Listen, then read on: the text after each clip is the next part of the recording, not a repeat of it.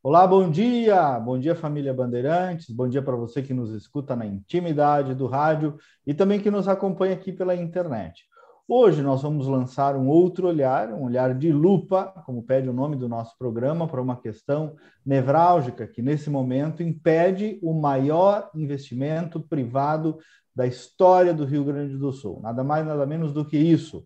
Estima gerar aí mais de 5 mil empregos, pelo menos. Junto com isso, traria um novo patamar de desenvolvimento para a cidade de Rio Grande, para a região sul do estado e para o estado e para o país como um todo.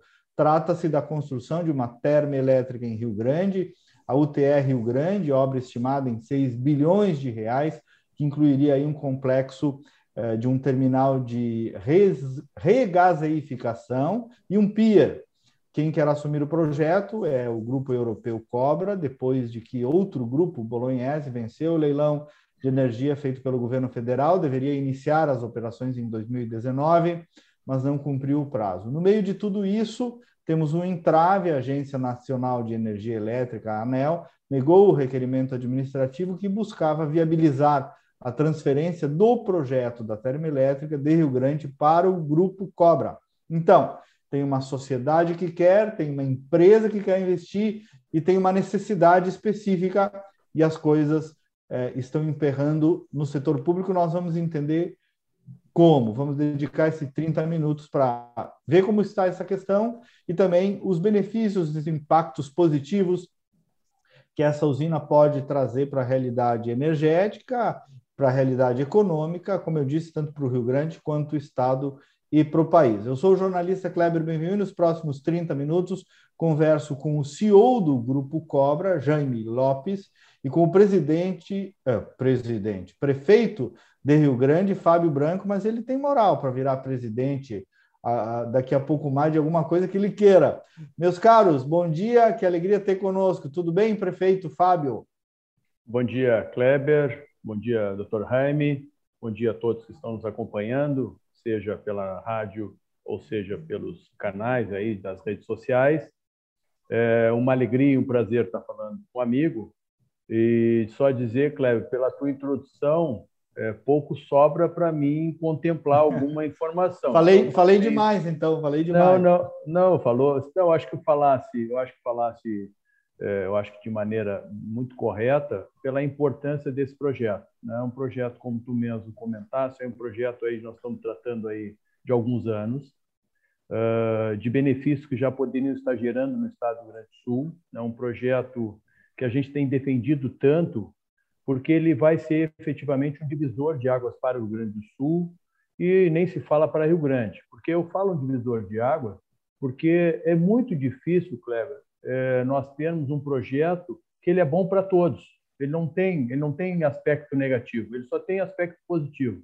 Quando a gente vai tratar pelo lado ambiental, ele tem muitos benefícios, porque nós estamos falando de uma matriz energética, de um período de transição, de quanto nós estamos falando hoje né, da, do, da indústria da, do, das energias fósseis, e que, por mais que seja fóssil, ele é muito menos poluente. Então, ele traz uma grande vantagem ambiental e ele traz, paralelo a isso, uma grande ambiental econômica. Então, traz mais competitividade para a nossa indústria, porque tem muitas indústrias e muitos produtos que necessitam da matéria-prima do gás. E com a gente falando também de uma termoelétrica, nós estamos falando de gerar um terço de energia que o Estado consome. Todo mundo sabe que o Estado ainda é, é importador de energia, seja de outros estados ou até mesmo seja de outros países. Então, nós estamos falando de um outro benefício que é a soberania para o país. E nós estamos falando de um projeto único que a curto prazo vai ter possibilidade de nós termos gás. Então, está todo mundo vendo as dificuldades que nós temos aí com a chegada do gasbol no Rio Grande do Sul, a dificuldade que nós temos de atração de investimentos e grandes investimentos pela, pela necessidade de oferta de gás que hoje o Estado do Rio Grande do Sul não o tem, e, como eu digo, é, o benefício para Rio Grande, que é, é na chegada do Porto de Rio Grande, o distrito industrial e o grande potencial de nós atrairmos novas empresas, consequentemente, gerando emprego, gerando renda, gerando desenvolvimento e oportunidade a todos, seja em Rio Grande, seja em Pelotas, seja na região, mas fundamentalmente um projeto estruturante para o Rio Grande do Sul. Por isso que eu agradeço essa oportunidade tua aí para que a gente consiga explicar melhor. Eu acho que quanto mais a gente explicar, eu acho que mais defensores, por mais que a gente já tenha muitos defensores, e eu queria aqui agradecer muito, o Kleber, também não quero me aprofundar demais, mas ao Dr. Jaime, que uh, o Grupo Cobra, né, para nós, uh, tem sido também uma grande, uma, uma grata satisfação por aquilo que ele já fez pelo Grande Sul. Então, o Dr. Jaime vai poder falar em alguns projetos que já recuperou, né? uma linha de transmissão que também estava parada, que o Grupo Cobra viabilizou. Só para informação, Kleber, e até comento, sabes disso, que é, o Estado do Grande Sul ficou praticamente 5, 6 anos sem poder participar de leilão, porque não tinha conexão. Foi o Grupo Cobra que viabilizou a linha de transmissão e hoje o Estado do Rio Grande do Sul é um dos melhores em condição de conexão para futuros leilões. O Grupo Cobra ele apostou e enxergou uh, nesse projeto uma alternativa para ele, sim, mas uh, para nós do Rio Grande do Sul ele tem sido assim, tem demonstrado o diferencial da, do tratamento que ele fez, que ele tem tido conosco, seja a nível local, mas seja ambiental. Né? A diferença na tratativa do licenciamento num tempo recorde, praticamente nós tivemos todas as licenças aptas. Nós tivemos 10 anos tentando ter as licenças e um dos entraves que a ANEL sempre dizia, como é que vocês querem viabilizar o projeto se vocês não têm licenciamento, não têm capacidade de licenciar? A partir eh, da entrada do Grupo Cobra, do profissionalismo, da seriedade e da transparência que ele tem tido. E eu também, e agradecendo aqui também o governo, governo, governo do Estado, também que a partir eh, da FEPAM que também uh, teve aí uh, muita agilidade no processo, né? a Marjorie, uh, o próprio governador, seja o governador Eduardo, o governador Ranolfo agora, depois nós vamos poder falar um pouquinho dos próximos passos da participação. Então, também não quero me alongar demais, eu queria só fazer essa introdução, que é um projeto estruturante, e nós não podemos perder essa oportunidade. Então, agradeço aí esse espaço e agradeço ao Dr. Remy pela decisão e principalmente é, de todo aquilo que tem é, feito para que a gente possa viabilizar esse empreendimento. Perfeito. O Fábio falou certinho, né, doutor Jaime, Jaime, né? Tá, tá melhor pronunciado. E, é. e, mas, mas, eu vou te chamar de Jaime, viu, para não ter o risco de errar. Eu queria, tá sabe, lhe pedir, Jaime, antes de tudo, é, a gentileza de nos explicar aqui para os leigos o que, que é uma termoelétrica na prática, sabe? Como é que acontece? Que, que, que transmissão é essa? O que, que produz? E depois, claro, como surgiu o interesse do Grupo Cobra em operar esse investimento aqui no Rio Grande do Sul. Bom dia e obrigado por estar aqui conosco. Bom dia, Kleber. É, obrigado pelo convite, pela oportunidade. Nós agradecemos sempre é, o envolvimento e o apoio da opinião pública gaúcha é, para este projeto que achamos importantíssimo. Nós, nós temos no, no, ciclo que acaba com com aquela tomada que você pluga alguma coisa para ligar a eletricidade, esse tem esse é o resultado final de um ciclo que começa na geração da energia. Né? Nós temos que é, aproveitar as fontes energéticas que estão na natureza para submetê-las a um, um, procedimento do qual resulta a emissão, né? a geração dessa energia, que depois vamos colocar nessas linhas de transmissão né? que o prefeito Fábio mencionou. Né? Nós precisamos é, é, transmitir essa energia desde os pontos de geração, que são né, as hidrelétricas, as termoelétricas, todos os parques fotovoltaicos, eólicos, né, os parques renováveis que estamos tão acostumados agora a ver, eles estão mais longe dos centros de produção, de, de consumo. Nós precisamos fazer essa transmissão aproximada aos centros de consumo através das linhas de distribuição, né, para chegar finalmente no consumo das famílias e das indústrias, né, consumo é, comercial. Nós temos várias fontes que podemos usar né, para essa geração de energia. O Brasil é, nesse sentido, um país privilegiado. O gás natural tem se colocado numa posição privilegiada. Tá? O gás natural tem os critérios de eficiência, é, é, de, do ponto de vista ambiental, né? E da possibilidade de criar eh, eh, estruturas de reaproveitamento da, da, do próprio processo de geração de energia que colocam né, a, a geração termoelétrica através de turbinas de gás né, como uma das mais eficientes eh, e baratas. Então, é exatamente esse o projeto que se sagrou vencedor no leilão da ANEL em 2014, eh, que passou por todas estas diferentes eh, etapas aí de, de, de, de discussão, né? e que nós estamos tentando colocar de novo em pé. É, ele, o próprio o elemento do gás, é, tem neste momento, é, acho que um apelo especial. Né?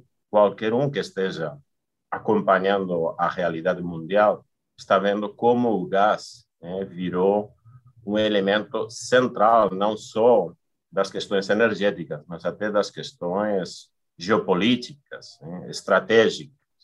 Né?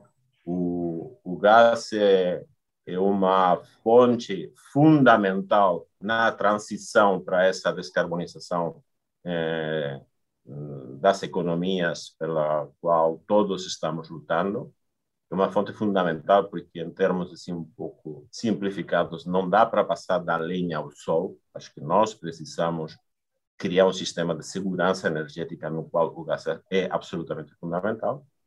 E o Brasil, sendo um grande produtor de gás, ele é um consumidor muito humilde do gás. Né? Ele apenas tem uso de gás no âmbito industrial, apenas tem uso do gás no âmbito domiciliar, né? falando em, em outras eh, utilizações do gás. Rio Grande faz frio já, né? alguma vez já passei frio lá, perfeito.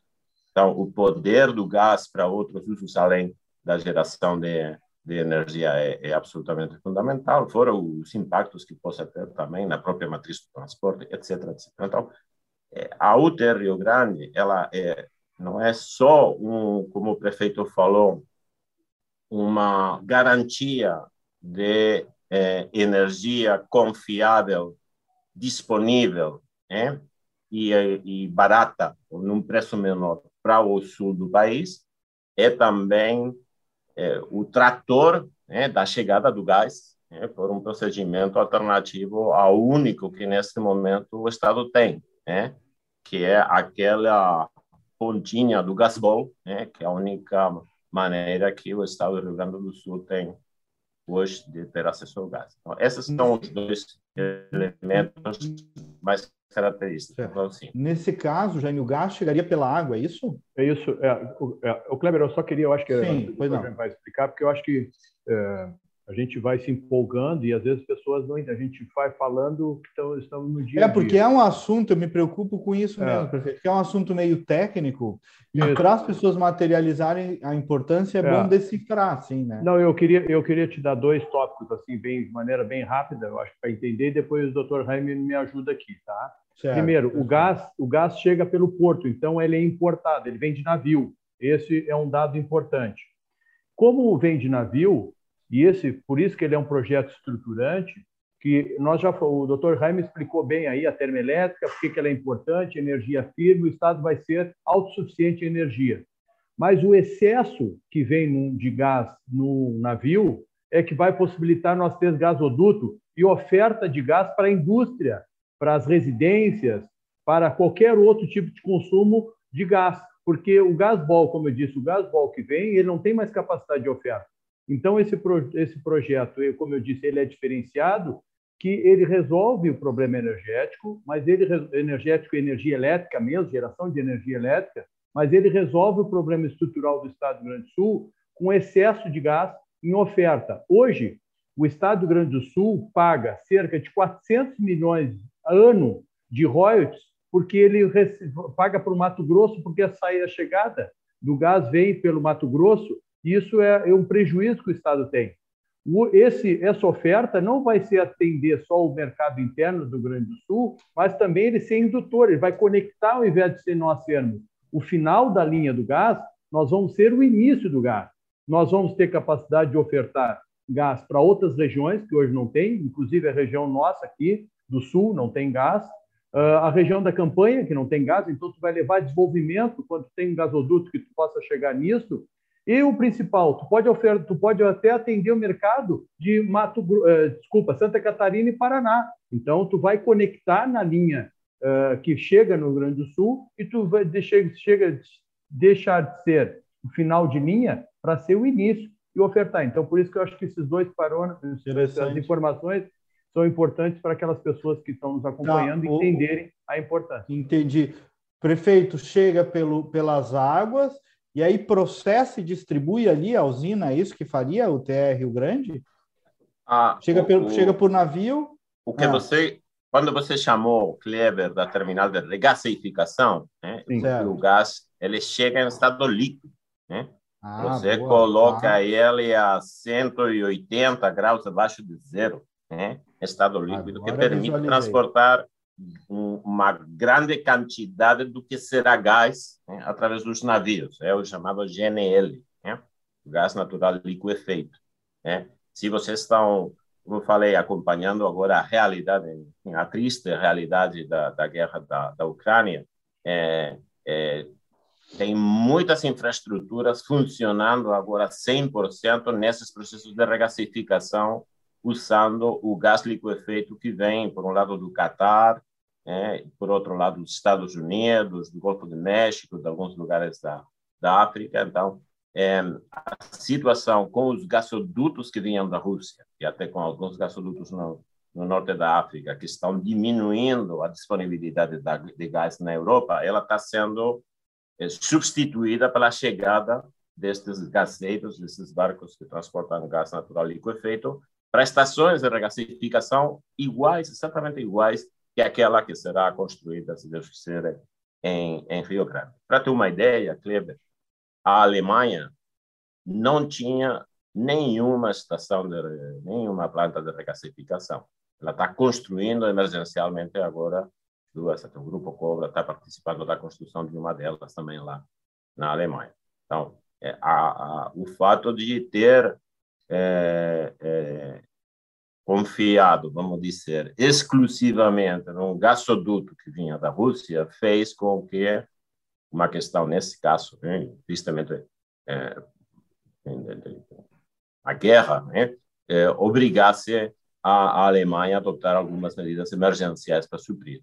Eu acho que nós estamos aqui no Brasil numa situação completamente diferente, até porque acho que tem um enorme potencial na própria condição do Brasil produtor de gás. Acho que esse é, não é exatamente a nossa conversa, mas é, é uma questão que, é, que realmente eu, enfim, quem, nós que moramos no Brasil teríamos que nos conscientizar da importância que tem realmente dotar o país das infraestruturas para aproveitar o nosso potencial. Uhum. Então, certamente temos que ter infraestruturas para aproveitar o que já temos, para melhorar o que temos, mas temos que ter infraestruturas olhando para o futuro. Certo. Doutor Jaime, fala um pouco do Grupo Cobra, né? Que empresa é essa? O que, que vocês têm aí pelo mundo? E esse interesse de investir na cidade de Rio Grande, no Rio Grande do Sul. Nos apresenta um pouco o grupo também. O, o Grupo Cobra é, é, a maior empresa dentro de um grupo de empresas na área dos serviços industriais. Né? Nós chamamos de serviços industriais as atividades de construção e engenharia orientadas para o setor industrial, também para energia, para saneamento, para comunicações, controle de tráfego, tudo o que é a área da, da construção e engenharia de infraestruturas. Né? não é a nossa atividade principal, não é a construção pesada, não é a construção civil, é, mas sim tudo que é a construção de plantas industriais grandes infraestruturas de transporte de gás ou de eletricidade, como eu falei. E, e está integrado por uma série de empresas, muitas delas com atuação no Brasil.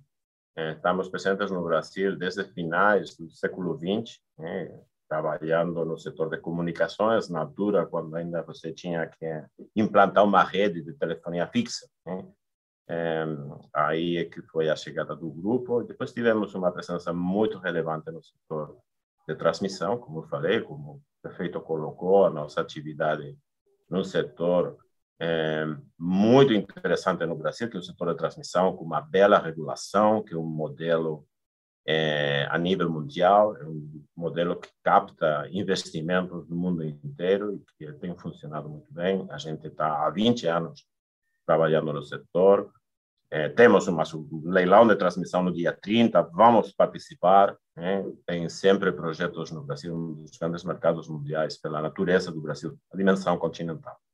E com de foco, acho que o nosso foco também nesse momento é em três áreas. Por um lado, as renováveis. A gente está com um pipeline bem interessante de geração renovável, especialmente fotovoltaica, mas também estamos olhando alguns eh, projetos de eólica. E tem uma nova fronteira aí também com a eólica marina, né? com, com a eólica offshore, né? é, no qual Rio Grande do Sul, de novo, vai ter uma importância fundamental no Brasil. O nosso segundo, nossa segunda grande área de interesse é a área de saneamento. A gente tem, é, o Brasil precisa investimentos pesados na área de saneamento, é, tratamento de águas. Esse, esse é um desafio para todos nós. Acho que também nos últimos anos um novo marco regulatório está está fazendo com que os investimentos sejam possíveis, vai melhorar muito a vida dos cidadãos eh, brasileiros os investimentos na área de saneamento. E a terceira área é tudo que tem a ver com, com esse setor do gás. Eu insisto que o gás é fundamental na transição. Né? Acho que todos temos que olhar para a transição energética, mas não podemos ignorar é, que nós precisamos desenvolver essa transição ao longo de um período de tempo razoável, de maneira a garantir é, as condições de prosperidade e de avanço da, da sociedade. Então, essas são três áreas nas quais nós estamos diretamente envolvidos no, no Brasil. Nosso grupo, né, nosso grupo Cobra Serviços Industriais como tal, pertence a, a, uma das maiores companhias de engenharia, construção e concessões do mundo, né, que é o grupo francês Vinci. É, nós é, fomos objeto de uma transação corporativa em finais de 2021. Nosso anterior acionista era um grande grupo espanhol era o grupo ACS, uma das grandes construtoras eh, a nível mundial, eh, e, e, e, concentrou mais nos negócios das concessões e a nossa área de construção ela foi transferida para o grupo Avanci. Portanto, estamos dentro desse grande grupo que, por sua vez, tem também eh, investimentos muito relevantes no Brasil em outras áreas, nomeadamente aeroportos, né? o aeroporto de Salvador, o aeroporto de Manaus e o lote lá no, no norte. Então, é, é um grupo com uma enorme solidez financeira. Esse tipo de conglomerados empresariais que têm é, décadas de existência é, e que têm enfim, é, dentre os seus manifestos é, de atuação, acho que muitos desses valores que, que a gente pode executar no Brasil, né?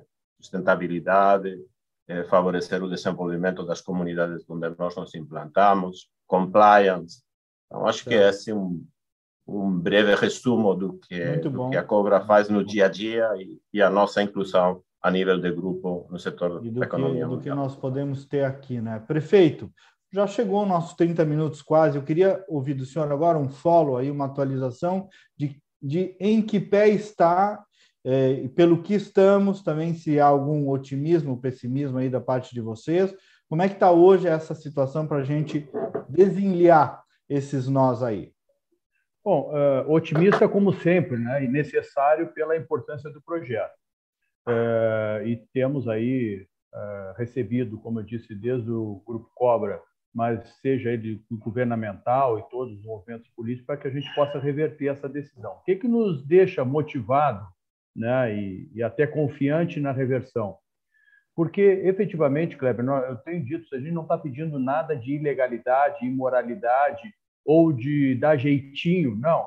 O que nós estamos solicitando né, junto à ANEL, que teve uma decisão, algumas decisões equivocadas, e a principal é a cassação da outorga, quando tinha um documento de que fosse pedido análise de plano de transferência do grupo Bolognese para o grupo Cobra.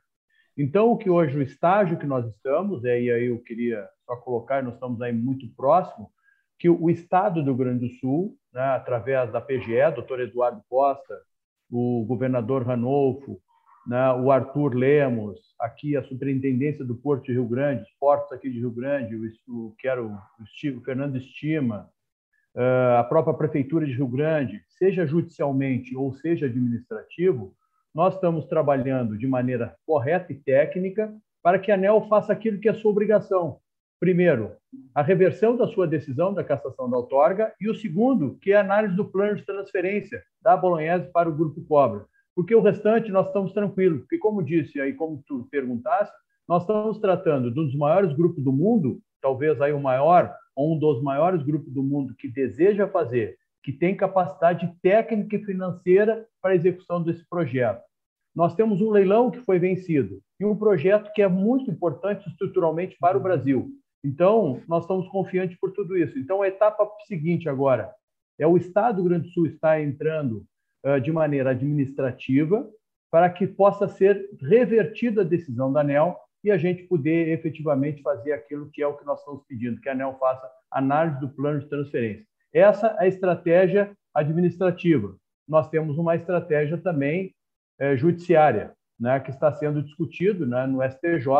Lá nós ganhamos uma liminar, a ANEL caçou essa liminar e agora tem um pedido do governo do Estado também para que a gente possa reverter essa decisão também judicial. No fundo, nós queremos essa, que essa decisão judicial ajude a encontrar uma solução administrativa, blindando todo mundo e trazendo aquilo que todos nós queremos, é que colocar o projeto o mais rápido possível em pé e iniciar essa obra, porque nós estamos com todas as condições, as licenças e o empreendedor. E prefeito, para concluir, é uma, é uma obra que muda a história de Rio Grande, da cidade que o senhor aí governa, né? Sim, nós estamos falando do maior empreendimento privado do estado do Rio Grande do Sul. Nós estamos falando de uma termoelétrica que vai nos trazer desenvolvimento, como eu disse. Então, nós estamos falando é, de não é simplesmente um emprego, nós estamos trazendo oportunidades para o futuro, nós estamos trazendo dignidade, nós estamos trazendo emprego, nós estamos socialmente é, trazendo soluções. Então, por isso que ele é estruturante, ele é importante, e por isso essa toda essa nossa nosso empenho, esse nosso otimismo é confiante para que a gente possa reverter. Porque, como eu te disse no início, Kleber, nós estamos falando de um projeto que ele é bom para todos os aspectos e nós não podemos perder essa oportunidade. Eu agradeço aí, não só a ti, mas ao Dr. Jaime e de todos aqueles que têm contribuído para que a gente possa reverter essa decisão e tenho, como um homem de fé que sou, né, esperanças aí para que a gente possa ter essa decisão. O que eu queria te colocar é que nós estamos muito próximos, né? o governo do estado deve entregar a sua a, a sua a sua manifestação uh, administrativa aí uh, mais tardar até semana que vem e aí nós vamos poder novamente fazer todas as ações estratégicas e pressão política é, e técnica junto à ANEL para que a gente possa ser a decisão o mais rápido possível.